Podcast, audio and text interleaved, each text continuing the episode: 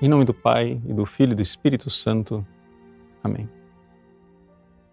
Meus queridos irmãos e irmãs, o Evangelho de hoje, Jesus faz a cura maravilhosa do cego de Jericó. Um cego que o Evangelho de São Lucas não nos revela o nome, mas o Evangelho de São Marcos diz: era Timeu, Bartimeu, o filho de Timeu. Pois bem, o que é que esta cura do cego de Jericó tem para nos dizer? Bom, em primeiro lugar, vamos recordar que a cidade de Jericó, ela fica perto de Jerusalém, mas fica num desnível enorme, né? é, de tal forma que a própria cidade de Jericó fica abaixo do nível do mar, de tão profundo que é o buraco onde se encontra a cidade de Jericó.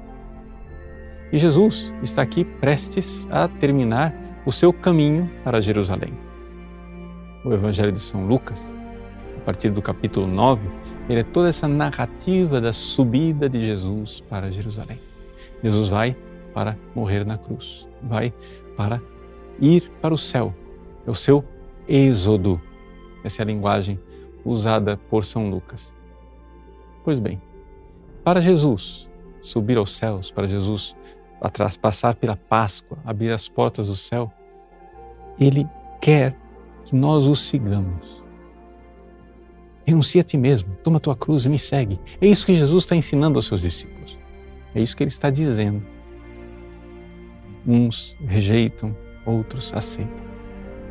E é neste contexto dramático é? dos últimos dias da vida de Jesus que ele então cura o cego de Jericó. E essa cura então se torna emblemática, uma cura que realmente nos diz respeito. Esse cego sou eu e é você. Somos nós. Cegos na fé. Nós que temos uma fé fraca.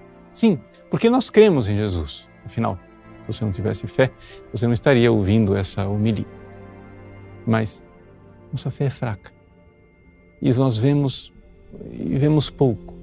Precisamos aumentar a nossa fé. De tal forma que, crescendo esta fé, estejamos prontos para ir com Jesus neste êxodo, nesta viagem, nesta subida para Jerusalém. Não aqui somente a Jerusalém é, física, geográfica de dois mil anos atrás, mas a Jerusalém celeste, que é onde Jesus nos espera e onde Ele nos quer. Mas para isto, meus caríssimos, é necessário todo um processo de conversão. Essa parábola nos coloca alguns pontos bem práticos, bem objetivos. Primeira coisa, o cego, ele insistentemente grita por Jesus. É aquela realidade que nós refletíamos esses dias, da necessidade da perseverança na oração. Todo mundo começa a dizer: fica quieto, fica quieto, cala a boca. Mas o cego insiste. Insiste em fazer a sua oração: Jesus, filho de Davi, tem piedade de mim. E esta insistência perseverante do cego na oração é a oração insistente perseverante que também nós devemos ter. Qual será então a consequência desta oração? A consequência desta oração é que Deus, que quer nos escutar e nos dar todas as graças necessárias para a nossa salvação, Deus vai nos dar a graça de nós nos unirmos cada vez mais a Jesus e nos desapegarmos cada vez mais desse mundo.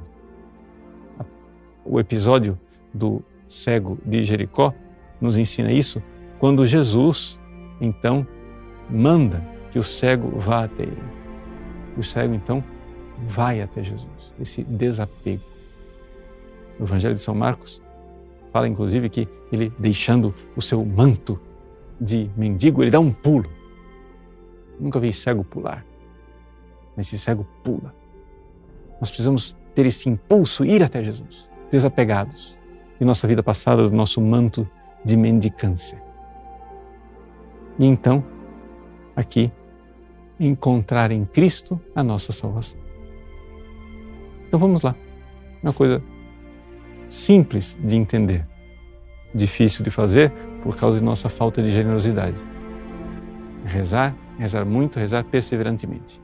Quanto mais a sua vida de oração for crescendo, mais você vai vendo que você vai se unindo a Jesus e se desapegando das coisas. De tal forma que, nesse processo, você está sim subindo para Jerusalém, junto com Jesus, louvando a Deus como o cego de Jericó. Deus abençoe você. Em nome do Pai, e do Filho e do Espírito Santo. Amém.